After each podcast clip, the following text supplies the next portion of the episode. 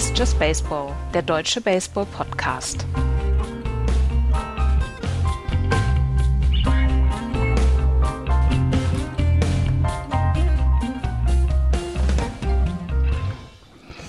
Die World Series ist gespielt. Die Houston Astros sichern sich nach 2017 zum zweiten Mal den Titel des World Champion in der MLB. Mit 4 zu 2 siegen sie in der Serie gegen die Philadelphia Phillies. Und Spiel 5 und 6 besprechen wir heute. Hallo, liebe Leute, zu Just Baseball. Hallo, Florian. Schönen guten Tag. Und hallo, Andreas. Hallo. Ja, äh, die Houston Astros werden ihrer Favoritenrolle gerecht über die gesamte Saison. Wahrscheinlich die beste Mannschaft in der Liga. Wenn man die Postseason mitrechnet, dann auf jeden Fall die beste Mannschaft. 106 Siege in der Regular Season und dann keine wirklichen Probleme in der Postseason. Am Ende ist es ein Ergebnis, wie wir es uns erwartet haben. Zum ersten Mal in der Geschichte von Just Baseball haben wir den Ausgang einer Serie richtig getippt. Ich würde sagen, da können wir auch ein bisschen stolz drauf sein. In dem Fall war es, glaube ich, nicht ganz so schwer tatsächlich yes. wie die Jahre zuvor. Es war dann doch sehr eindeutig, dass die Astros Favorit sind. Und das haben sie, glaube ich, auch über die gesamte Serie so gezeigt. Es gab Ausrutscher, klar, haben wir auch mitbekommen. Aber also ich fand nach dem No-Hitter war irgendwie klar, die, die Phillies werden da keinen Weg finden, ähm, die, die Astros noch zu schlagen. Ja, über, ähm, über das Ende von Spiel 6 habe ich eine, eine sehr dezidierte Meinung. Da werden wir wahrscheinlich später noch drauf zu sprechen kommen. Aber lasst uns erstmal mit Spiel 5 anfangen. Das letzte Spiel in Philadelphia. Die Serie stand 2 zu 2 und die Houston Astros gewinnen Spiel 5, was dann vielleicht die Vorentscheidung in der Serie war, in einem absoluten Thriller mit 3 zu 2. Das war ein unfassbar spannendes Spiel am Ende, wo ähm, nochmal alles, was Baseball ausmacht, alles, was Postseason Baseball ausmacht, drin war. Denn am Ende ging es um One Swing at a Time. Und, das, und es hätte anders aus, äh, ausgehen können. Es war unglaublich spannend in Philadelphia, Andreas. Ich finde vor allen Dingen, dass, dass dieser Spruch Defense wins Championship, dass der in Spiel 5 nochmal so richtig unterstrichen worden ist, weil Chess mhm. McCormick mit seinem Catch hinten im Centerfield dann auch ähm, an der First Base Trey Mancini, der ja einen, einen, der ja einen unglaublichen Catch hatte an der First Base, der gar nicht so auffällig ist, weil der, der Catch von Chess McCormick war natürlich dann auch noch spektakulärer. Aber da kamen so zwei, drei Sachen zusammen, wo die Defensive der Houston Astros einfach on point war. Und dann dieses, was du gesagt hast, one swing at a time. Ähm, Jeremy Pena, der dann am Ende auch World Series MVP geworden ist mit seinem Home Run. Ähm, die Doubles von, Cinder, von, von, von Altuvo und Breckman, Guriel auch mit einem, der sich dann leider verletzt hat. Aber das waren so, ähm, das war so Baseball, der wirklich auf der, auf der Rasierklinge gespielt worden ist, weil keiner wollte in irgendeiner Weise einen Fehler machen und äh, es gab den einen oder anderen Fehler, aber das hat dieses Spiel so ungemein spannend und so ungemein gut gemacht und wir haben da wirklich ein fantastisches Baseballspiel gesehen und insgesamt ja auch die Serie war insgesamt fantastisch. Ja, insgesamt war die Serie fantastisch. Florian, Andreas hat es gerade angesprochen, die beiden ähm, wahrscheinlich Signature Plays in diesem Spiel. Einmal der Catch im Outfield und einmal das Aus an der First Base äh, von diesem sehr hart geschlagenen Line Drive von, von Kyle Schwauber war es, glaube ich, ähm, der, der dann äh, von Trey Mancini an der First Base gestoppt worden ist. Ähm, ich fand den ja tatsächlich noch ein bisschen spektakulärer, weil der, hätt, weil der hätte gescored. Mhm. Wenn ja. der durchgegangen wäre, wäre es ein Tie-Game äh, gewesen. Der äh, Catch hinten an der, an der Wall, ähm, der hätte zu einem Double, maximal zu einem Triple geführt. Aber ne, äh, von daher fand ich den an der, an der First Base äh, tatsächlich noch, noch mal ein Stück spektakulärer, weil er halt auch ich, ich finde den auch schwerer, ehrlich gesagt, als den hinten an der Wand. ne, das, ist, das, das, ist, das, ist, das, ist, ist, das, ist das Borniertheit oder? Ähm? Nein, also ich glaube, bei dem Play an 1 war es so, hat er jetzt den Ball gefangen oder hat der Ball ihn gefangen? Also weil das ist ja wirklich eine, eine Reaktion von noch nicht mal eine Sekunde, die du da haben musst. Und ne, da musst du Glück haben und genau richtig stehen, aber das tun, glaube ich, Baseballspieler im, im Field mittlerweile nicht mehr nur aus Glück an der Stelle, wo sie stehen, sondern da wird ihnen genau gesagt, wo sie sich hinzustellen haben. Und diese Schnelligkeit der Reaktion dann, den Ball, da, äh, den, den Handschuh darunter zu bekommen. Na, das war also, es war spekt, also das, das, so ein Catch im Outfield ist immer spektakulär. Das, das sieht immer ja, weil er natürlich fantastisch in die, Wand, in die Wand reingeflogen ist und alles. Genau. Ne? Natürlich sieht das gut aus. Genau, aber ich fand auch vom Schwierigkeitsgrad her war der Player and First auf jeden Fall äh, höher zu werten und auch wichtiger, weil du alle Implikationen so. hast du gesagt. Trey Mancini hatte, wären, ne? ja, Trey Mancini hatte vor diesem Spiel, vor diesem Spiel 6 heute keinen einzigen Hit in der Postseason und er wird sein Leben lang in Houston erinnert werden für dieses Player ja. in der First Base. Ja. Ja. Ja, ja absolut. Und er kam ja auch nur als Vertretung. Ne? Also es war ja eben auch genau das Problem. Ne? Also er war ja nicht, ähm, es war ja nicht vorgesehen, dass er spielt, mhm. sondern es lag ja nur daran, dass eben ähm, äh, Juli, äh, Juli Gurriel, Gurriel ähm, verletzt raus musste. Also auch das kommt noch dazu, finde ich. Hätte Juli Gurriel den, den Catch gemacht, das, fragt man sich halt. Ne? Das ist halt dann auch die, diese schöne Frage. Gut, aber ja, ja also gute Frage. Die, die Chancen stehen bei Juri Gurriel auch gar nicht so schlecht. So, so kacke ist der gar nicht in der Defense. Bill Buckner hatte auch keine schlechte Defense. Ja, oh. das stimmt. Hui, hui, hui, die okay, ganz komm, dann bringen wir auch Kanonen, den Red Sox Content jetzt hier rein. Mann, die Mann, ganz, Mann. Ganz großen Kanonen werden ausgepackt.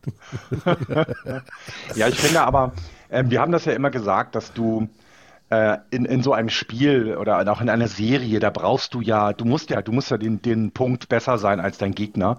Und dazu gehören auch unmögliche Plays in der Defensive dazu. Und das haben die, das haben die Astros in dieser Serie gezeigt, die Phillies ja auch. Ne? Wir erinnern uns an, an Nick Castellanos im, im, mhm. im zweiten Spiel, ne? Gleich erster Flyout. Das erste Flyout war ja auch spektakulär gefangen. Und ähm, tatsächlich finde ich, also ich finde es tatsächlich, äh, das gehört dazu und man hat hier auch gesehen, wie, also wie von A bis Z die, die Astros einfach jedes, jedes Spiel ähm, oder jede, jede, jede Art des Spiels be beherrschen. Ne? Sie können Home Runs schlagen, sie können Small Ball spielen, sie äh, turnen die Double Plays, haben wir auch wieder stark gesehen in dieser Serie. Ähm, sie haben spektakuläre defensive Plays und, und die Pitcher sind, also Fremmer Valdez dann in Spiel 6 ja auch und jetzt hier Justin Verlander, muss man ja einfach den Hut ziehen, wie gut die das durch die ganze Saison und eben vor allem durch die Playoffs gebracht haben. Ne? Zwei Spiele nur verloren, also Hut ab. Ja, absolut. Ähm, also Spiel, Spiel 5, ähm, ich, fand es, ich fand es trotzdem ein, ich weiß nicht, in den ersten Innings fand ich so ein bisschen, also war es halt ein Pitching-Duell, mhm. ne, nachdem äh, Justin Verlander, dann habe ich gedacht, ach guck, gewinnt er schon wieder nicht, nachdem er, äh, nachdem er, nachdem er dann im, im ersten Inning ähm, direkt den, den Home Run. War das der, der erste Pitch sogar oder war es der zweite? Ich weiß es gar nicht mehr. Äh, der mein, zweite Pitch. Der, der zweite erste war ein Strike. Okay. Und, und mit dem Fastball dann auch wieder. Hm. Und, und Kyle Schwarber senkt sich so, guten Tag, ich hau den mal direkt raus. Und dann habe ich, hab ich halt echt gedacht, oh, geht's schon wieder los für Justin Verlander. Aber das war ja dann über die nächsten Innings relativ souverän, sowohl von Noah Syndergaard als auch von, äh, von, von Justin äh, Verlander. Ähm, das war ein, ein, sehr schönes Duell in den, in den ersten Innings und irgendwann so ab dem sechsten, siebten Inning ähm, habe ich gedacht, jetzt fehlt mir ein bisschen Energie von den Phillies. Ist euch das auch so vorgekommen oder bin ich da alleine? Ich finde, sie haben halt, sie haben halt nie wirklich offensiv stattgefunden, bis auf diesen einen Home Run ja. von Kyle Schwarber. Sie haben nie so was sie ja zum Beispiel in Spiel 1 gemacht haben, als sie 5-0 zurückgelegen haben und dann diese, diese Ready gemacht haben, nur mit Small Ball, mit Doubles, mit Singles etc. Genau. Und da haben sie, da haben sie so eine, so eine Reihe an, an Plays dann zustande bekommen. Und das haben sie nie in irgendeiner Weise bekommen, weil Verlander sie eigentlich im Griff hatte nach dem Home Run von Schwarber und weil dann auch das, das äh, Bullpen extrem gut war, bis auf Rafael Montero, der den zweiten Run noch zugelassen hat. Aber da war nie so richtig eine Chance da, dass die, dass die äh, Philadelphia Phillies mal so ein, zwei, drei Hits zusammenstricken, zusammenklauben können, plus mal so eine Ready starten und so mal den Glauben zurückgewinnen können. Und ähm, ja, vielleicht ja. war auch nach dem Spiel 4 dann ja auch so ein bisschen die, die Luft raus.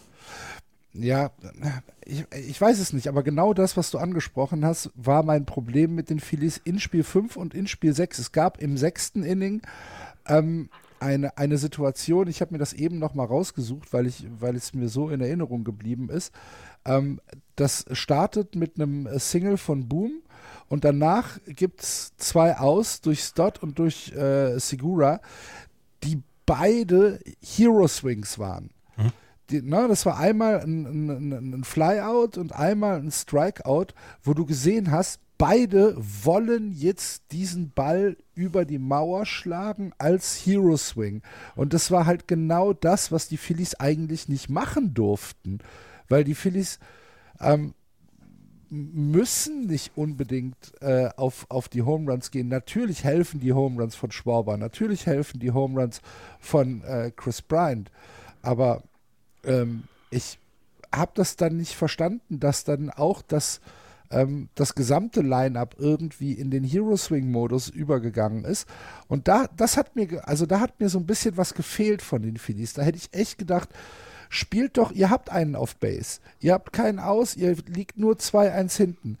Versucht doch die Leute nach vorne zu bringen. Versuch ihn doch auf 2 zu bringen. Versuch ihn auf 3 zu bringen. Versuch ihn scoren zu lassen. Das muss ja nicht immer mit einem Home Run sein, aber das hat, das war so eine, das war für mich so eine, so eine kleine Schlüsselsituation. Und das hat sich meines Erachtens in Spiel 6, über das wir gleich sprechen, fortgesetzt diese, ich finde, ja, diese, also, diese, ich, diese Fehler meines Erachtens. Ich, also wenn du jetzt diese, diese At-Bats nimmst, ähm, also der vierte, der vierte Pitch, ähm, den er, nachdem er dann geschwungen hat und, und, und der dann Strikeout war, das war ein Strike. Also die muss er auch nehmen, weil der Count so weit hinten ist. Ja, wie aber du musst, nimmt, ihn, du musst ihn halt, ja, du musst ihn aber halt ja? nicht nehmen, ähm, wie, wie, wie ein, äh, ein Abschlag von, äh, von Tiger Woods. Nein, nein, alles verstehe ich, aber er muss ihn nehmen. Ne? Also so, er, also es ist jetzt nicht so, dass er irgendwie nach einem zu tiefen Ball oder zu Innen- oder zu Außenball geschwungen hat. Er hat schon nach einem Strike geschwungen. Ja. Ähm, es ist aber, glaube ich, manchmal, also auch gerade hier ist es so, ich glaube, du kriegst es aus den Spielern auch schwer raus. Und das ist vielleicht auch etwas, was zum Beispiel Dusty Baker den Spielern vielleicht besser beibringen kann, als vielleicht ein, ein, ein na, Interimstrainer in Anführungsstrichen ähm, äh, bei den Phillies, das fällt mir der Name nicht, Thomas, äh, bei den äh, Phillies. Und deswegen ist das vielleicht auch der Unterschied, ne? dass, der, der, dass, dass, dass die Baker seinen Jungs gesagt hat, wir spielen hier Baseball, so wie wir das die ganze Saison machen, wir lassen uns hier nichts nehmen, wir, wir, wir schwingen nicht nach allem und versuchen nicht jeden Ball aus dem Stadion zu prügeln. Und vielleicht ist das auch eben genau der Unterschied, warum die ähm, Astros dann so gut waren. Vielleicht wollten sie Phillies auch so ein ganz kleines bisschen erzwingen dann am Ende. Ich habe ich hab so gedacht nach dem Spiel 4, dass sie ja so ein bisschen in der Defensive waren, der No-Hitter.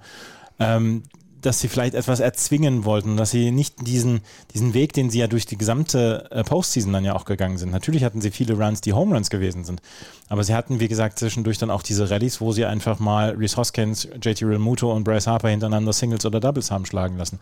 Und da hatte ich das Gefühl, dass nach dem Spiel 4 so ein kleines bisschen der Glaube verloren war und sie vielleicht dann diese Hero Swings dann angesetzt haben und ähm, dann es erzwingen wollten und das dann hat dann auch nicht so richtig geklappt. Und da, da glaube ich, muss auch ein Team dann wachsen. Und ich finde eben zum Beispiel, dass jemand wie Jerry Pena dann so eine Rolle spielt, finde ich, zeigt auch eben, wie gut die Astros in den letzten Jahren gearbeitet haben. Ne? Dann Jeremy Pena ist ist ein Rookie, der jetzt gerade zum World Series MVP gewählt wurde. Das ist etwas, das kommt nicht so häufig vor und das kommt eigentlich nur bei den Spielern vor, die später in die Hall of, Hall of Fame kommen. Ne? Also das ist jetzt tatsächlich etwas, finde ich auch hier gerade weil wir am Anfang der Saison hatten wir den Phillies vorgeworfen, dass sie einen Kader haben, der keine Defense hat. Und das hat ja auch dazu geführt, dass Joe Girardi dann ja, rausgeworfen wurde. Und hier finde ich, in diesem Spiel hast du gesehen, wie wichtig Defense ist. Na, das finde ich, hat man auch im Spiel, ähm, Spiel 6 dann gesehen. Und ähm, ja, und, und das eben, dass du, ja, dass du einen guten Manager brauchst, dass du jemanden brauchst, der, das, der dem Team genau die Anweisung gibt, die sie in dem Moment brauchen und eben nicht das kommen, geht's raus und spielt Baseball, so nach dem Motto, also schlag den, den mal aus dem Stadion, sondern nee, äh, versuch Kontakt herzustellen, streu mal ein Band ein zum Beispiel, äh, um auf Base zu kommen, einfach um mal zu brechen, um, um die Astros mal quasi in, in die Defense zu zwingen sozusagen. Ja. Guter Manager, äh, Andreas, hat sich dann gezeigt, dass ähm, äh, am äh, äh, im Bottom of the Eight Dusty Baker den Fehler aus Spiel 4, den Pitcher länger auf dem Mount zu lassen, als vielleicht gedacht, nicht mehr gemacht hat, als Gene Segura äh, verkürzt hat und das Spiel 3 zu 2 steht, ist Dusty Baker der Zahnstocher abgebrochen und dann hat er gesagt, so, Mr. Presley, äh, ich brauche jetzt fünf aus von dir und äh, hat äh, Ryan Presley auf den Mount geschickt, tatsächlich ohne jegliche ähm, Hesitation. Was ist denn das deutsche Wort dafür? Verzögerung. Ja. ja. Also ähm, es waren ja, es waren ja zwei. War, war, war das richtig? Von ihm. Ja, definitiv war es richtig. Okay, Vor allen Dingen, weil, ähm, weil Montero ja zu dem Zeitpunkt schon diese, diese Sache wieder richtig zum Glühen gebracht hat. Ne? Also es ist so ein bisschen wie der Föhn beim Grill. Ähm, Nick Castellanos mit dem Walk, dann Bryson Stott mit dem Walk, dann Gene Segura mit dem Single. Der äh, Run von ähm, Nick Castellanos, Bryson Stott auf der Third. Und er hat dann auf der First und auf der Third Base hat er Runner. Nur ein aus. Und dann Ryan Presley zu bringen, ist natürlich eine großartige Situation und dass er das machen kann. Und in dem Fall äh, natürlich äh, sagt man hinter, ist man hinter, hinter immer schlau und sagt, äh, es war eine großartige Aktion. Aber zu dem Zeitpunkt hat er wirklich ähm, ja, ist er auf das Matchup dann auch gegangen, hat seinen besten Pitcher rausgeholt und hat gesagt, okay, wir brauchen jetzt, auch wenn es nur Brandon Marsh ist im Bottom of the Lineup der Philadelphia Phillies, wir brauchen jetzt zwei aus und die muss ich bekommen gegen Brandon Marsh und gegen ähm, Kyle Schwarber und ähm, dass er das, dass er das Feuer austreten konnte, der Presley, das hat ihn ja vielleicht am Ende dann auch so ein bisschen die World Series gebracht. Wisst ihr den ERA von Doug Presley? Äh, Ryan Presley, Entschuldigung. Äh, über, die, über die gesamten Playoffs? Null. Äh, null? Null, ja. ja. Elf Innings gepitcht, 13 Strikeouts, sechs Saves. Also ähm, herzlichen Glückwunsch. Also eine formidable Leistung, das kann man nicht anders sagen. Ähm, ein Draft der Boston Red Sox sehe ich gerade in der elften Runde. Ähm, damals. Sehe ich gerade durch Zufall, sorry. Ja. Nein, aber das ist tatsächlich, also ich ähm, finde tatsächlich, äh, man hat hier auch den Unterschied im, in der Kaderzusammenstellung gesehen, ähm, gerade was das Bullpen hinten raus rausgeht und, und, und eben auch, dass der Manager in der Lage ist zu sehen, okay, letztes Mal hat das nicht geklappt, diesen Fehler mache ich nicht nochmal.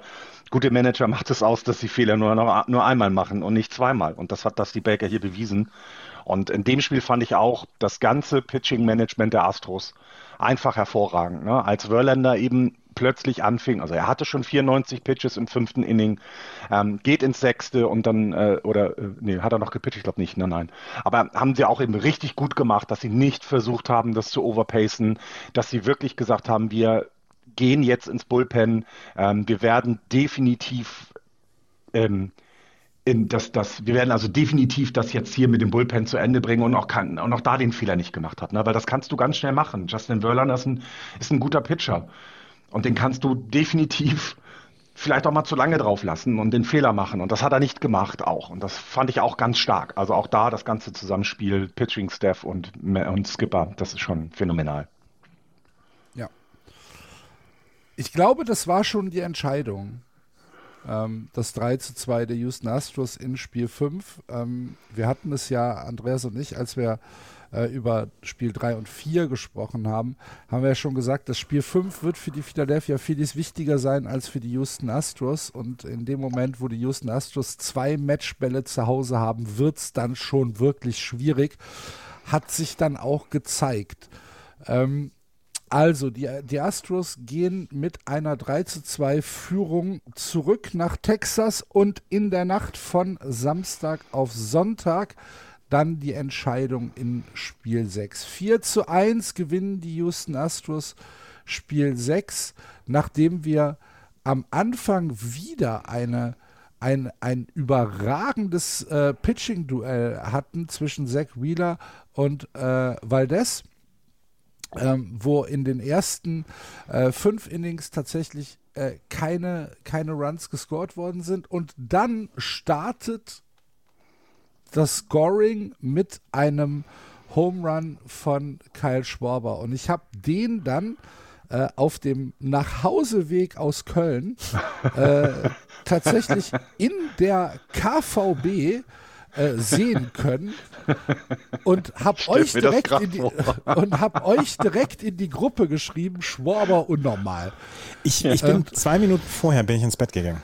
Ich bin in okay. der Inningpause, in der Inningpause bin ich ins Bett gegangen und habe gedacht, ach, den Rest guckst du morgen. Und dann habe ich am nächsten Morgen halt ähm, ich mache das Handy dann nicht an, weil ich mich nicht spoilern lassen möchte. Mhm. Und habe den, den Home Run dann gesehen und habe dann auch gedacht, wow, ey, geiler Typ, der Spor war. Der, der, der versucht jetzt dann auch nochmal, das hier auf seine Seite zu ziehen.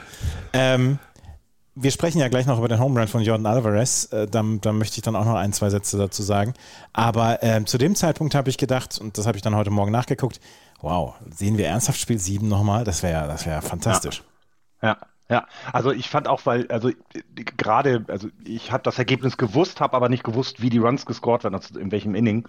Ähm, und habe angefangen und dachte so, wann geht's denn hier mal los? Weil die beiden Starting Pitcher sich ein Duell geliefert haben, was wirklich wieder fantastisch war. Also ähm, Zach Wheeler muss man auch loben. Ne? Er hat jetzt nun einen 1-3 äh, ähm, Rekord in den, in den Playoffs, okay, und aber ein 2,87er, äh, 2,87, äh, 2,78er ERA über die gesamte Postseason.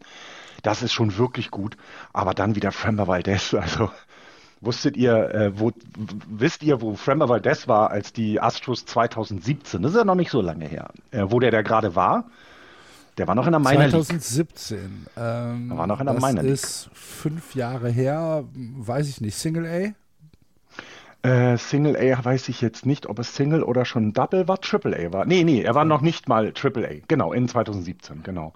Und äh, Jeremy Pena war noch äh, in der University of Maine unterwegs. Der war noch nicht mal Minor League-Spieler. Äh, und also, ich meine, es ist jetzt sind nur fünf Jahre und wenn man das dann jetzt vergleicht, also Fremmer Valdez, äh, Jordan Alvarez war auch noch in den Minor Leagues und Jeremy Pena, die ja nun diese Serie mitgeprägt haben, nicht alleine, aber es sind ja schon wesentliche Faktoren gewesen, die sind alle ja quasi noch grün hinter den Ohren. Ja. Also, wie gesagt, ich, ähm, ich saß in der Bahn. Schwaber haut, haut diesen Ball irgendwie, keine Ahnung, in, in äh, Richtung Detroit wahrscheinlich. Und äh, ja, äh, du so denkst sagen. halt so, wow, wie krass. Und dann, dann ging es nicht anders. Ich musste euch informieren. Entschuldigung. Kein Problem. für den Spoiler. Ja. Und ähm, dann äh, habe ich aber in, in unnachahmlicher Bad-Timing-Manier äh, habe ich dann halt äh, meine Station äh, genommen und musste nach Hause gehen. Und das war das Bottom of äh, the Sixth, also das ah. Äh, untere, das untere äh, Ende des sechsten Innings habe ich dann nicht gesehen und komm nach Haus und äh, mach halt mach halt einen PC an und denkst so, wa was denn jetzt Hä? passiert? Das waren doch nur zehn Minuten. das kann das doch nicht krass, wahr sein. Ja, ja. war aber auch also, ein krasses Ending von den, von den Astros. Also. Oh Mann, also die äh, Houston Astros äh, schlagen im sechsten Inning zurück, nachdem sie mit 1 zu 0 äh, zurückliegen. Und ähm, hier ist dann wieder die Frage, ist Zach Wheeler vielleicht zwei At-Bats zu lang auf dem Mount geblieben, Andreas? Oder hätte man, hätte man, äh, ich glaube, oder ist er, oder, oder ist er vielleicht sogar äh, zu früh runtergenommen worden? Das kann man ja auch sagen. Ich glaube, ich glaube ja, er ist ein Better äh, zu, zu früh runtergenommen worden. Und ähm, okay. ja, José Alvarado, über den sprechen wir gleich noch. Wenn wir Jeremy Pena als MVP haben, müssen wir Alvarado wahrscheinlich als LVP ähm, bringen, als Least Valuable Player in dieser Serie, weil er zwei wirklich äh, ganz, ganz schlimme Auftritte hatte, wo er den einen bei dem einen Dings hier Hit by Pitch hatte und, und das, äh, das Spiel dann hat laufen lassen. Und hier hat er den Home Run abgegeben gegen Jordan Alvarez. Und es ist ja eine so, so, solche Geschichte, Linkshänder gegen Linkshänder, ist ja eigentlich ein Vorteil für den Pitcher, weil du wirfst quasi mhm.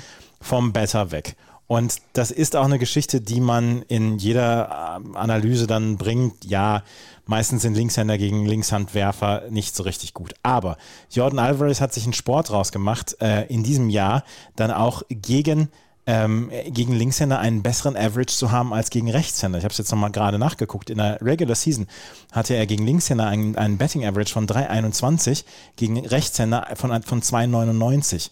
Ähm, 4,11er nee. On-Base Percentage gegen Linkshänder. Und dann habe ich dieses, habe ich gesehen, wie Rob Thompson ähm, zum Mount gegangen ist, Zach Wheeler den Ball aus der Hand genommen hat und José Alvarado kam und ich wusste, José Alvarado ist Linkshänder. Ich habe, ich habe gewusst, dass jetzt Jordan Alvarez große Minute kommt. Und sie kam, weil wenn Jordan Alvarez den Ball trifft, dann ist das ja auch immer relativ humorlos, wie er das macht. Und wisst, ihr, wisst ihr, wie lang der Home Run war? Äh, war nee. 600 Yards. 450 Fuß. Ja. Das, das macht er wirklich mit einer Humorlosigkeit, die ihresgleichen sucht. Und ähm, ich habe das, das, wie gesagt, man kann es hinterher natürlich um alles erzählen. Und ich habe es gewusst, als ich Jordan Alvarez gegen José Alvarado sah, dass das ein Home Run wird. Und ich habe die Zahlen dann nochmal gesehen, die Zahlen wurden eingeblendet. Und da sage ich, gebt Zach Wheeler nochmal diesen ja. einen Better oder, mhm. oder lasst Sir Anthony Dominguez rein, äh, den ja. Closer. Mhm. Ja, ja, also genau, genau, absolut richtige Kritik. Wenn diese, diese Daten, das ist das einfachste, also das ist die einfachste Statistik, die man sich nehmen kann. Und ich gehe hundertprozentig davon aus, dass jeder bei den Phillies diese Statistik hat, dass Jordan Alvarez gegen, gegen Lefties besser ist als gegen Righties. Das geht nicht. Den kann, dann kannst du keinen Lefty bringen. Das ist ein Riesenfehler. Entschuldige bitte. Ich habe das nicht gesehen. Auch in der Zusammenfassung habe ich das, habe ich das wohl übersehen, als er den Home geschlagen hat. Das geht, das kannst du nicht machen. Sorry. Dann ist das, das ist ein Riesenfehler des Pitching-Stuffs und ähm, dann ist es auch zu Recht verloren. Also ähm, und, und eben, ich finde auch, was, was, was wir die gesamte, die gesamten Spiele gesehen haben, ich, ich hatte nicht das Gefühl, dass Zach Wheeler hier jetzt irgendwie, ne, also es war ja jetzt nicht irgendwie so, dass er, dass er riesengroße Fehler gemacht hat. Er hat der, der Hit by Pitch von Martin, Maldon, äh, ähm, Martin Maldonado war noch nicht mal offensichtlich, denn sie haben ihn ja nochmal gechallenged die Phillies haben gesagt, der hat ihn, die haben ihn nicht getroffen. Doch, die Phillies haben gesagt, die Phillies haben gesagt, er hat sich wieder reingelehnt. Weil, ja, ja, genau. und das ist dann auch im Bild äh, dargestellt worden, Martin Maldonado stand beim ersten Pitch zehn Zentimeter weiter außen als bei dem Pitch, der ihn getroffen hat dann.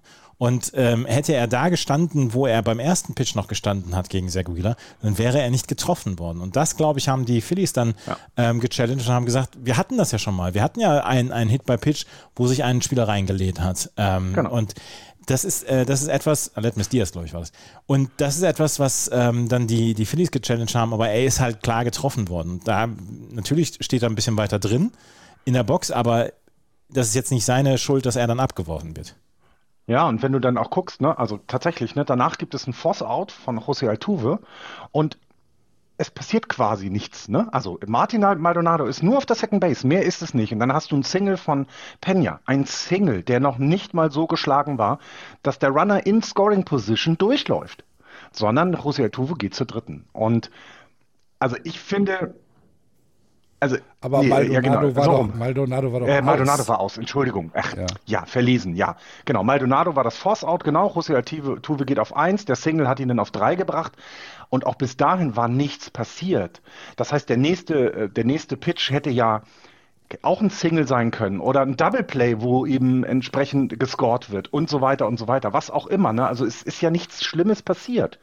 Und deswegen fand ich auch, ihn dann schon zu ziehen, den, den, also den Better hätte er vielleicht auch noch kriegen können. Jetzt weiß ich, jetzt weiß ich aus, aus, aus Anhieb nicht, wie, wie Zach Wheeler gegen Jordan Alvarez äh, in den Spielen davor gebettet hat. Das muss man natürlich auch dazu wissen, klar. Aber ich finde, ich finde, da brauchst, brauchst du ihn nicht unbedingt ziehen. Oder du musst ihn nicht unbedingt ziehen, so. Oder du holst Sir Anthony Dominguez, den Closer, den dominanten genau. Closer, genau. und lässt ihn versuchen, dieses Feuer auszutreten. Genau, genau, weil, genau, weil es sind nur noch wenig Spiele, du musst nicht mehr auf Innings achten oder ähnliches, du musst die besten Pitcher bringen und genau, ja. Also, und ich fand auch, dieser Home Run war so äh, brutal, sag ich mal, der hat auch komplett den Stecker gezogen. Mhm. Na, finde ich. Also danach war, war ja Luft au, raus aus dem Ballon.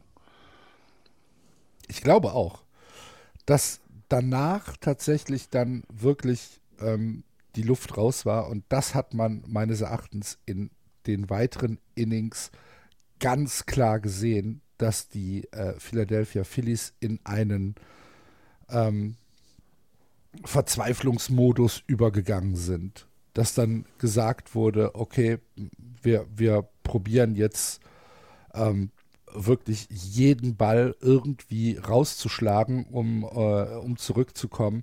Da war nichts mehr mit, ähm, wir, wir versuchen irgendwie Leute auf Base zu kriegen, wir versuchen ähm, irgendwie ähm, eine, eine, eine Scoring Rally irgendwie an den Start zu kriegen, sondern meines Erachtens waren die nächsten ähm, Innings der Phillies waren pure Verzweiflungsschwünge. Und das hat nicht funktioniert. Ähm, das, das, war mir, das war mir dann auch, ja, also ich hatte dann keine Hoffnung mehr an, äh, für Aber die Phillies. Man kann es ihnen halt auch nicht so richtig verdenken. Ne? Sie sind so weit, sie sind ja. so weit gekommen und dann wird ihnen von Jordan Alvarez so dermaßen der Stecker gezogen, ähm, dass das da dann, also nach so einer Postseason, die die Phillies gespielt haben, nach so vielen Sachen, die sie überwunden haben in dieser Postseason, dann nochmal so einen Schlag zu bekommen und dann wieder zu sagen, okay, wir kommen hier nochmal zurück, dass sie da nicht mehr vielleicht so den, richtig den Glauben hatten, das kann ich schon komplett nachvollziehen und ja. Ja. Also ich werfe ja, den natürlich nicht vor. ja, natürlich kann ich es nachvollziehen, aber ähm, die, die Chancen auf ein Comeback mit diesen Schwüngen sind doch sehr, sehr gering gegen das Houston Astros Pitching, ehrlich gesagt. Ja. Also, also ich finde, ja, das, das, neun, das, neunte, das neunte Inning ist ein exzellentes Beispiel ähm, dafür, was den, was den Phillies dann am Ende gefehlt hat, weil sie haben einfach nur wirklich blind draufgehauen. Selbst Bryce Harper, dieser, dieser Flyout, den der da genommen hat, den, den muss er nicht, den, den muss er so nicht nehmen. Da hätte er halt auch einfach in Shift äh, rein, reinspielen können, weil das kann er ja. Aber ich wollte gerade sagen, wollt, ne, das ist das, was mich so aufregt, ne? Er kann aber, es. Ja, was heißt aufregt? Also trägt mich jetzt nicht auf, aber ich fand es halt sehr offensichtlich. Aber ich finde auch da wieder, also tatsächlich, ähm, ne, die, die Phillies sind als ja, schlechtestes Team in die Playoffs gekommen bis zum Ende. Und ich, ich glaube, irgendwann hast du die Kraft auch nicht mehr, sozusagen. Ne? Es ist eine lange Saison. Du musstest dich immer strecken, gerade gerade gerade jetzt im, äh, zum Ende der Saison mussten die Phillies sich ein bisschen strecken. Das war alles nicht rund und ähm, der, der Kader ist ja auch, na, also man hat ja dann schon davon gesprochen, dass er richtig gut zusammengestellt ist jetzt in den Playoffs und ich finde, man hat hier wieder gesehen, die Schwächen, die er hat, die, die, die haben sie jetzt gerade in diesem Spiel ganz deutlich gemacht. Und ähm, da muss auch was passieren, damit sie weiter kompetitiv dabei bleiben. Denn in ihrer Division wird ja noch, also das sind ja andere Powerhouses. Ähm, hat ja irgendwo gelesen, dass die, dass die, ähm, dass die Braves wohl Dansby Swanson einen Vertrag in der Saison angeboten haben. Also die wollen echt dass das Team zusammenbleibt und er das bisher aber abgelehnt hatte. Also das heißt, da sind ja ganz andere Powerhouses und die Phillies sind jetzt nicht das Team, wo ich sage, die haben so viele junge Leute, tolle Leute, dass die die nächsten fünf Jahre nochmal diese Leistung nach, äh, noch, noch mal vollbringen können, sondern das ist wirklich einer der größten Underdogs in der World Series die letzten Jahre, kann man das so sagen? Die Royals Waren die haben, Nationals? Die Royals haben Nationals schon, schon äh, auch ähm, ja, Royals. Ja, National. Aber ich finde schon, man hat gesehen, dass, dass hier eine Grenze, also dass da die ganz klare Grenze ist. Also das hat man, äh, finde ich gerade in den letzten drei Spielen, hat man das ganz deutlich gesehen. Ja.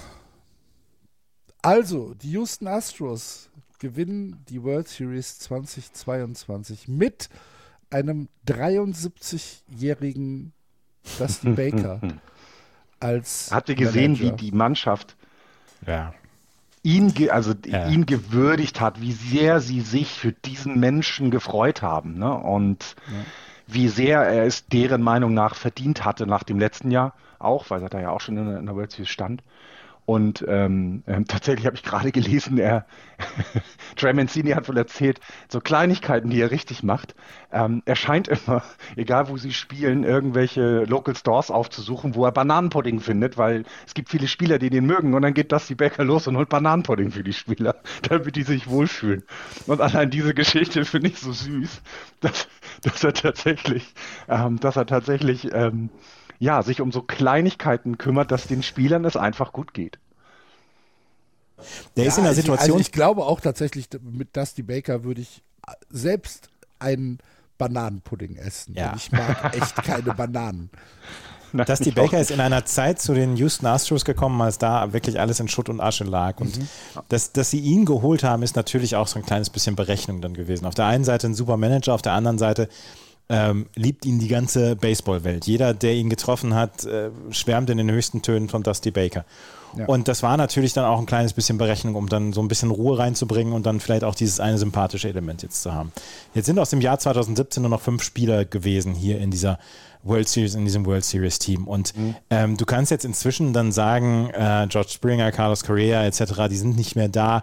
Ähm, es sind jetzt andere Leute dazu gekommen und das ist ein Team, was zu Recht jetzt die World Series geholt hat, mit Leuten wie Jeremy Pena zum Beispiel, mit Leuten wie Jordan Alvarez, äh, wie Framba Valdez, Christian Javier, den wir hier nicht äh, vergessen ja. sollten mit seinem ja. No-Hitter. Ähm, ja. Da sind so viele Leute dann jetzt dazugekommen, drumrum dann, dann auch mit Dusty Baker dann eine, eine, eine Managerfigur, die ähm, in allen Kreisen geachtet wird und verehrt wird. Ähm, das ist schon ein Titel, der sehr verdient ist und der sich über die gesamte Saison eigentlich angedeutet hat. Ja, also und ich finde auch, dass äh, also man natürlich ist es ein bisschen in Anführungsstrichen schade, dass halt das Gesicht des Cheating-Skandals Jose Atuve weiter dabei ist. Das ist ein bisschen schade, aber man hat auch gesehen, der hat jetzt nicht die wesentlichste Rolle in diesen Playoffs gespielt. Er hatte nachher seine Zeit, wo er mal wieder aufgedreht hat, ja klar, aber er war ja offensiv jetzt nicht unbedingt ein Powerhouse, äh, wie es in den Jahren davor auch war. Deswegen kann ich auch sagen, ja, da ist was zusammengewachsen. Was, was wirklich gut zusammengestellt wurde, auch vom Management und nicht umsonst werden ja von den, von den Astros ständig irgendwelche Leute aus dem, aus dem Office werden äh, bei anderen Vereinen abgeworben in höheren Positionen, weil die die letzten, naja, zehn Jahre kann man ja, dann muss man ja ungefähr sagen, ja einfach verdammt gute Arbeit gemacht haben. Ne? Ein Team so zusammenzustellen, dass du sechsmal äh, in der, äh, also sechsmal relevant bist in den Playoffs und nicht irgendwie nur dabei bist. Oh, das ist schon, das ist schon krass, das ist schon krass. Äh, viermal in den letzten sechs Jahren, so meinte ich das, Entschuldigung ja. bitte. Ähm, ja. Das finde ich schon, das finde ich schon krass, dass du, und das muss man dann auch einfach mal den Hut ziehen und vielleicht eben sagen, ja, 2017 war scheiße, definitiv. Das ist aber auch klar, dafür gab es leider nicht, die, wurden die Spieler nicht bestraft, das hätte ich damals gerne gesehen, haben wir auch drüber diskutiert. Aber jetzt, die World Series, haben sie absolut verdient gewonnen. Wisst ihr, ähm, um noch mal ganz kurz auf Dusty Baker zu sprechen zu kommen, was ähm, für Accomplishments und Rekorde Dusty Baker in dieser Postseason aufgestellt hat? Lies mal vor. Äh, auf, äh, am, am, in Spiel 5 hat er das 50. Postseason-Spiel als Manager gewonnen und ist damit nur einer von vier Managern in der Geschichte der MLB, äh, die das geschafft haben. Und er hat einen Rekord aufgestellt mit der größten Lücke zwischen World Series Sieger als Spieler und World Series, Spieler, äh, World Series Sieger als Manager. 40 Jahre liegen dazwischen. Als er die, World Series als Spieler gewonnen hat und jetzt äh, die World Series als Statistik. Manager. Und das ist äh, tatsächlich ein Rekord. Und er ist der älteste Manager, der die World Series je gewonnen hat mit 73 Jahren. Ja. ja aber also, dieses äh, von, von Spieler, ich finde es ja so süß, dass der älteste Manager der Liga auf seinem Trikot hinten stehen hat Baker Jr. Und das macht weil er der älteste, weitaus grade, älteste Mann ist. Du hast gerade Aussetzer, Florian. Sorry. Ja. Zu excited. Und äh, für die Houston Astros gilt, die Houston Astros haben die Postseason mit 11 und 2 abgeschlossen. 11 Siege, 2 Niederlagen. Und sie sind äh, tatsächlich damit erst das vierte Team in der Wildcard-Area, also seit 1995, die weniger als drei Spiele in der gesamten Postseason verloren haben. Und sie haben nie ähm, ein Win-or-Go-Home-Spiel gehabt in der Postseason. Sie hatten kein Elimination Game. Wir haben über die, wir haben über die großartige Saison der Dodgers, der Regular Season der Dodgers gesprochen und haben gesagt, was für eine famose Saison die gespielt haben. Und ähm, die Astros galten immer als das stärkste Team der American League. Natürlich im ersten halben Jahr haben die Yankees dieses, ähm, ja, so ein bisschen das Ganze ähm, nach vorne gepeitscht, aber die Astros haben mit einer ziemlichen Beharrlichkeit und ziemlicher Konstanz ihre Spiele die ganze Zeit gewonnen. Und jetzt am Ende hat sich allerdings das beste Team durchgesetzt, weil ähm, vor grauen Uhrzeiten haben die Dodgers gegen die Padres mit 3 zu 1 verloren in dieser Postseason und ähm, können sich halt so nicht als das beste Team der Liga ähm, ja, feiern lassen und haben ja hinterher dann auch gleich, gab es dann Stimmen, äh, ist dieser Playoff-Modus der richtige, wenn das beste Team dann nicht durch die Division Series durchkommt. Naja, das haben wir bei den Astros jetzt gesehen. Ja. Ja, und ich bitte, wer, das, wer da jetzt anfängt zu jammern, ähm, kann ja nur aus LA sein, sorry, dann, dann ist das ernsthaft etwas, du musst doch wohl die Padres schlagen, was, was ist denn hier los? Also, sorry, nee, ähm, da, da gebe ich nichts drauf. Ich kann mich an Zeiten erinnern, es muss 2013 oder 2014 gewesen sein, als wir hier saßen und über die Ratings der Houston Astros gesprochen ja. haben, ja. die auf Null waren. Mhm. Ja. Ähm, ja. Weil äh, die Houston Astros da gerade im, äh, im, im Rebuild waren, was dann kumulierte in der 2017er Saison. Ähm, aber äh, ne, erinnert ihr euch, wie, wie gesagt wurde, okay, da guckt gar keiner mehr zu. Wir, also Nielsen hat gar keine Ratings mehr rausgegeben für, für Astros-Spiele. Und es gab halt irgendwie nur noch Werbung von äh, lokalen, die, die, Bäckerei, weißt du, die, die, Bä die, Bäckerei und der lokale Florist haben halt noch ein paar, äh, paar Werbungen geschaltet. Ansonsten war dieses Team halt einfach außerhalb jeder Wahrnehmung äh, ja. zu dieser Zeit.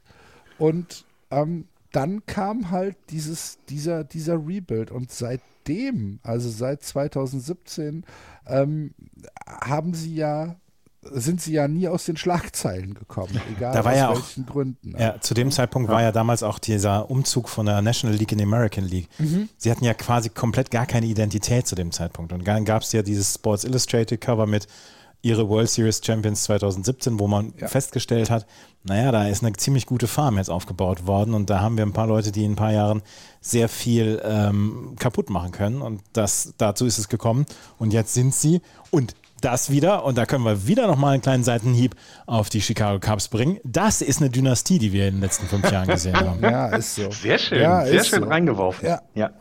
Absolut. Und wenn man sich auch anguckt über die gesamte Saison, der schlechteste Monat ähm, der Astros war der April, also der Start in die Saison mit 11, 10, 11 Siege, 10 Niederlagen. Danach nicht unter 60 Prozent der Spiele gewonnen. Ne? Also August waren sie mal 17, 11, das war dann der zweitschlechteste mit, mit, äh, mit, mit 60,7 Prozent gewonnenen Spielen, 17, 11. Da, die, die ganze Saison durchgängig einfach, ja, das Team, was es in der American League zu schlagen gab, haben wenig Schwächen gezeigt ähm, und eben auch über die letzten Jahre vor allem gezeigt, wie man so eine Franchise auch mal komplett umdrehen muss. Ne? Also der Umzug, du hast es angewähnt, und dann diese, ne, dieses Aufbauen, das langsame Aufbauen des Teams. Und dann aber, ja, me meistens macht man ja im Erfolg Fehler, siehe Cups. Ne? Die hatten Erfolg und danach wurden anscheinend zu viele Fehler gemacht im Management, ähm, sodass das Team keine Dynastie bilden konnte. Und die Astros haben es geschafft, trotz dieses Skandals, das hätte ja auch komplett schief gehen können, ja. ne? dass das quasi jetzt komplett au auseinanderbricht und, und äh, irgendwie haben sie es geschafft, dann ja weiter ihre harte Arbeit zu machen und weiter Spieler zu entwickeln und sich zu dem Team zu, äh, zu entwickeln, was glaube ich jetzt in der ersten Power Rankings für 2023 einfach Favorit ist, die American League, der American League Teilnehmer der World Series zu sein. Ja. Also es ist schon beeindruckend. Wie wütend muss die New York Post auf Cashman sein? wenn, sie ja. das, wenn sie das vergleichen. Ja. ja. Aber gut. Insgesamt Absu können wir, glaube ich, festhalten, die Houston Astros sind ein würdiger Sieger äh, der World Series und der MLB 2022. Herzlichen Glückwunsch an die Astros. Ich bin sicher, dass jeder einzelne Spieler uns zuhören wird und, ähm, und sich über unser Lob freut und diese Glückwünsche dankbar annimmt. Genau, das ja. wollte ich damit ausdrücken. Ähm, allerdings auch äh, tatsächlich Glückwünsche an die Philadelphia Phillies, die eine fantastische Postseason gespielt haben, die, die von einer, naja, ich sag mal, sie waren halt nicht ganz so dysfunktional wie die Washington Nationals vielleicht, aber sie waren halt schon in dieser, in dieser sehr merkwürdigen Division, die halt so ein bisschen ähm, für mich immer das, äh, wer verkackt's besser äh, ausstrahlt, äh, die, die National League East. Ähm, und haben aber mit, ähm, mit Bryce Harper, mit Kyle Schwarber ähm, zwei Spieler in der Postseason gehabt, die meines Erachtens tatsächlich auch in ein MVP-Rennen gehen können, wenn man von einer Postseason-MVP äh, sprechen kann. Natürlich fehlt am Ende die Vollendung, es fehlt der Sieg. Aber für die Philadelphia Phillies war das, glaube ich, eine fantastische Postseason, ein fantastischer Oktober. Und äh, ich glaube, auch in Philadelphia wird man, wird man nicht irgendwie sehr lange sehr wütend sein, sondern man wird eher zufrieden sein mit dem Team. Oder glaubt ihr, dass ähm, Philadelphia seinem Ruf als Riot City äh, wieder. Ich könnte, wieder ich könnte mir vorstellen, dass, dass, der Bürgermeister sich gedacht hat: Gott sei Dank ist das jetzt nicht ja. in sechs Spielen zu Ende gegangen. Das war der größte Astros-Fan der, der, gesamten, der, der gesamten Stadt. Der Stadtkämmerer hat schon, schon ein paar Dollars da zur Seite gelegt für die Auf, Aufräumarbeiten. Nee, also diese, diese Postseason für die Phillies ist so viel besser gelaufen, als man jemals zu glauben oder zu hoffen wagt. Ich meine, das, das ging ja los gegen die Cardinals. Was haben wir damals noch gesagt? Naja, die Cardinals werden die Philly schon gegen die Philly schon gewinnen und dann freuen wir uns auf eine Serie Cardinals gegen Braves. Dann spielen sie gegen die Braves, die zu dem Zeitpunkt in einer absoluten Topform waren und räumen die 3-1 aus dem Weg. Die San Diego Padres, die vorher gerade dieses Hoch mit den Dodgers hatten, ähm, nehmen sie einfach in fünf Spielen aus der, aus der Serie raus oder aus, dem, aus, dem, aus der Postseason. Das war eine, eine märchenhafte ähm, Postseason für die Phillies, der, der nur diese, das, die Kirsche auf der Sahne auf der Torte fehlt. Ja, und mit Topstars. Kirsche auf ne? der Sahne auf der Torte. Okay. Hm? Und mit Topstars, ne? Bryce Harper entwickelt sich zum Lead-Team-Leader, finde ich. Das hat man in dieser, in dieser, in den gesamten Playoffs gesehen, ähm, dass, dass das jetzt auch sein Team ist und dass er da, dass, dass er da angekommen ist und dass es auch von allen so akzeptiert ist. Ne? Und ähm, äh, das finde ich, äh, diese, dieses Erwachsenwerden von Bryce Harper, finde ich, hat man in dieser Playoff sehr gut verfolgen können. Und ich glaube auch, da gebe ich Axel komplett recht, da wird in Philadelphia eher gefeiert als getrauert werden, weil das war eine Top-Serie und die Astros sind einfach das bessere Team gewesen. Muss man, muss man dann auch mal anerkennen und das können die, glaube ich, auch. So sieht's aus. Gut, ähm, dann bleibt eigentlich nur noch ein kleines Fazit der Saison zu ziehen. Wir werden das in der Offseason noch einmal ausführlicher machen. Wir werden da auch bestimmt unsere eigenen ähm, MVPs und LVPs vergeben. Wir werden äh, über die größten Überraschungen und äh, die größten Enttäuschungen sprechen und werden die Saison ausführlich noch einmal ein bisschen rekapitulieren. Das passiert aber dann wahrscheinlich erst irgendwann im Advent. Ähm, aber so, so ein kleines Fazit können wir dann, doch ziehen. Wie, welche, welches Rating würdet ihr der Saison jetzt geben? Eins bis zehn insgesamt Unterhaltungswert, Spannung, sportliche Leistung, Einzelleistung, wenn man alles zusammennimmt, welche, welches Rating würdet ihr geben? Andreas? 8,5. ähm, an 10 fehlt, fehlt halt der große Erfolg der Red Sox dann auch noch ein bisschen. ja. Aber Und ohne Red Sox? Ohne, also also wenn es die Red Sox nicht gäbe oder ich ähm, kein, kein Fan eines bestimmten Teams wäre, dann wäre es sicherlich eine 9 bis 9,5 fast, weil ähm, wir haben dieses Jahr alles erlebt. Wir haben Aaron Judge den Home Run, ähm, diese, diese Home Run Chase gehabt. Wir haben mit ähm, den, wir haben mit Shohei Otani einen Spieler gesehen, den wir seit 100 Jahren nicht mehr erlebt haben und den wir jetzt im zweiten Jahr hintereinander so erlebt haben. Wir haben Teams wie zum Beispiel die Seattle Mariners erlebt, die einfach aufregenden Baseball gespielt haben. Wir haben die New York Yankees am Anfang gesehen, wie sie alles weggeräumt haben, dann zwischendurch diese unfassbar schlimme Phase hatten, wo sie kaum Bein an die Erde bekommen haben. Alles auf seine Art und Weise wirklich höchst unterhaltsam. Wir haben die Dodgers gehabt mit ihren 111 Siegen, die einfach alles weggerohrt haben, aber dann in der Postseason nicht abgeliefert haben. Das ist für mich eine fast perfekte Saison gewesen und ich sage, das war die beste Saison, seitdem wir diesen Podcast aufnehmen und das ist seit Mitte 2013. Aber da haben okay. doch die Red Sox auch mal die World Series gewonnen. Also ich würde da vielleicht das aus der Fansicht ja, noch ein bisschen die, anders nennen. Die Meisterschaft ähm, 2013. Ihm doch, lass ihm doch seinen objektiven ja, Blick. genau. Ja, okay, Entschuldigung. Ich versuche also mich als Sportjournalist hier. ah. Entschuldigung. gut, das das, gut das hat sich jetzt gehässiger angehört, als es sein sollte.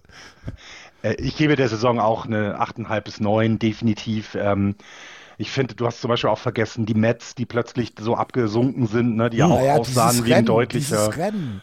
Ja, Genau. Was er mir ja am letzten Spieltag quasi entschieden genau. wird, sozusagen.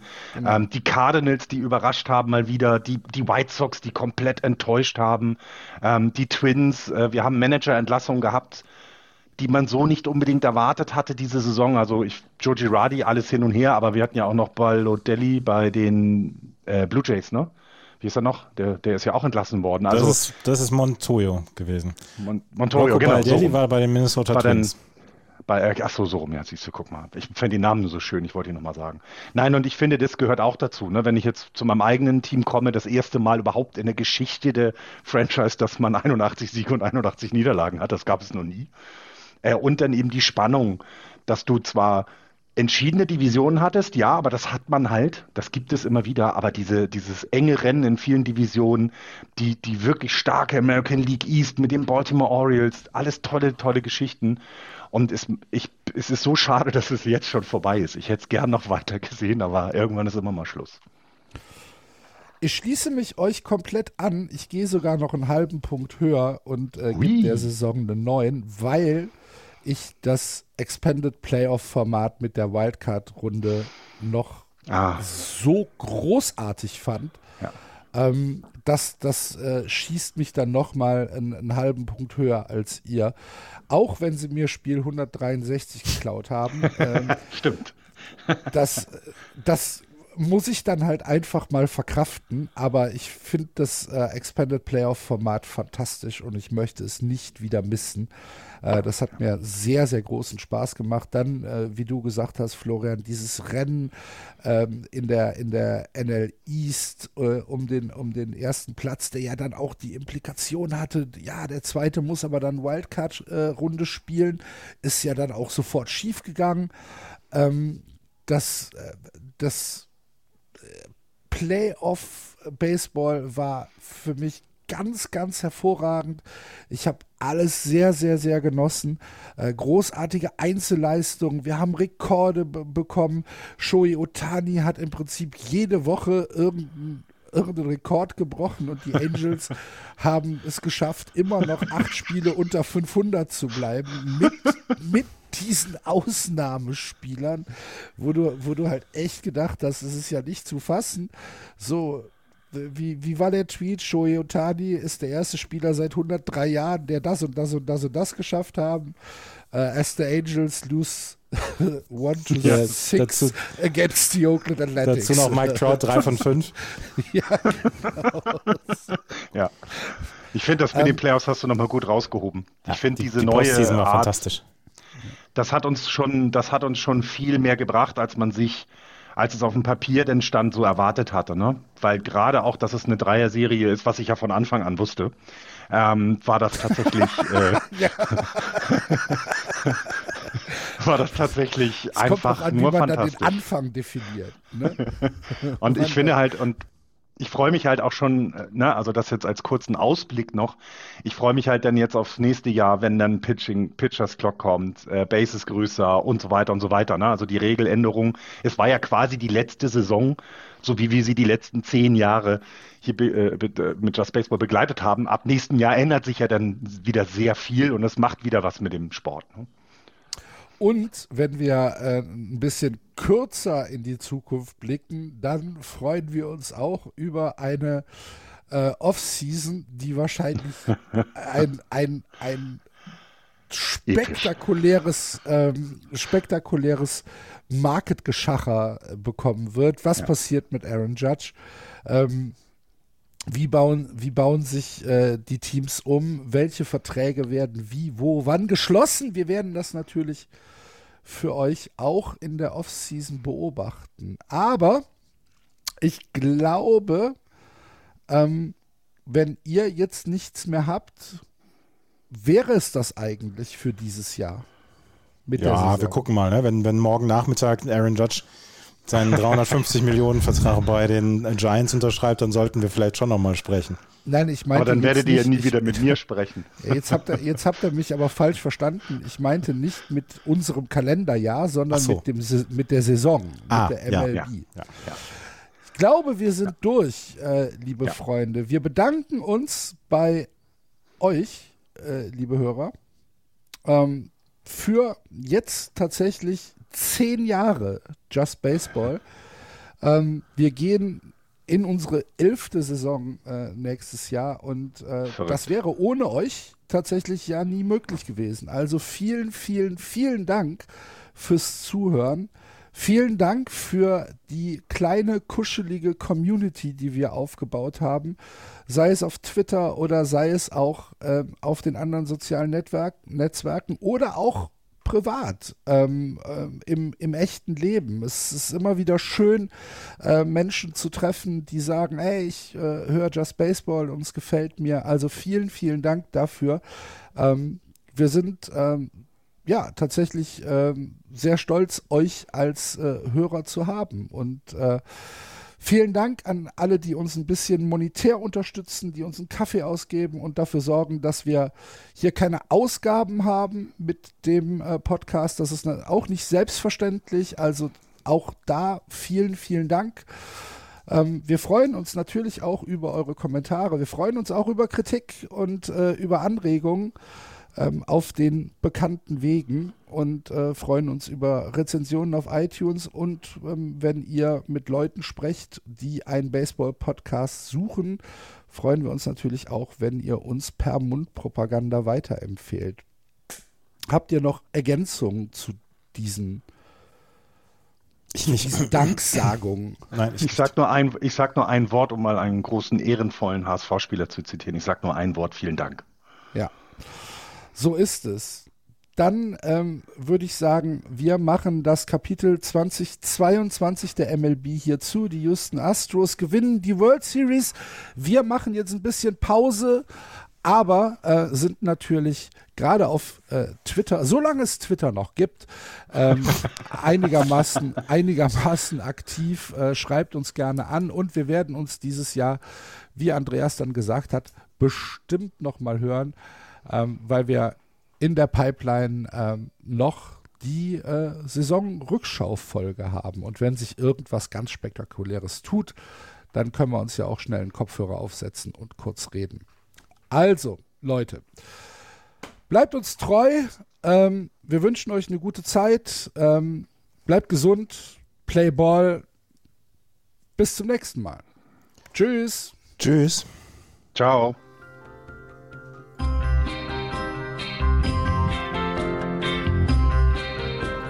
Das war Just Baseball. Ihr findet uns auf justbaseball.de, bei Facebook, bei Twitter und natürlich bei iTunes.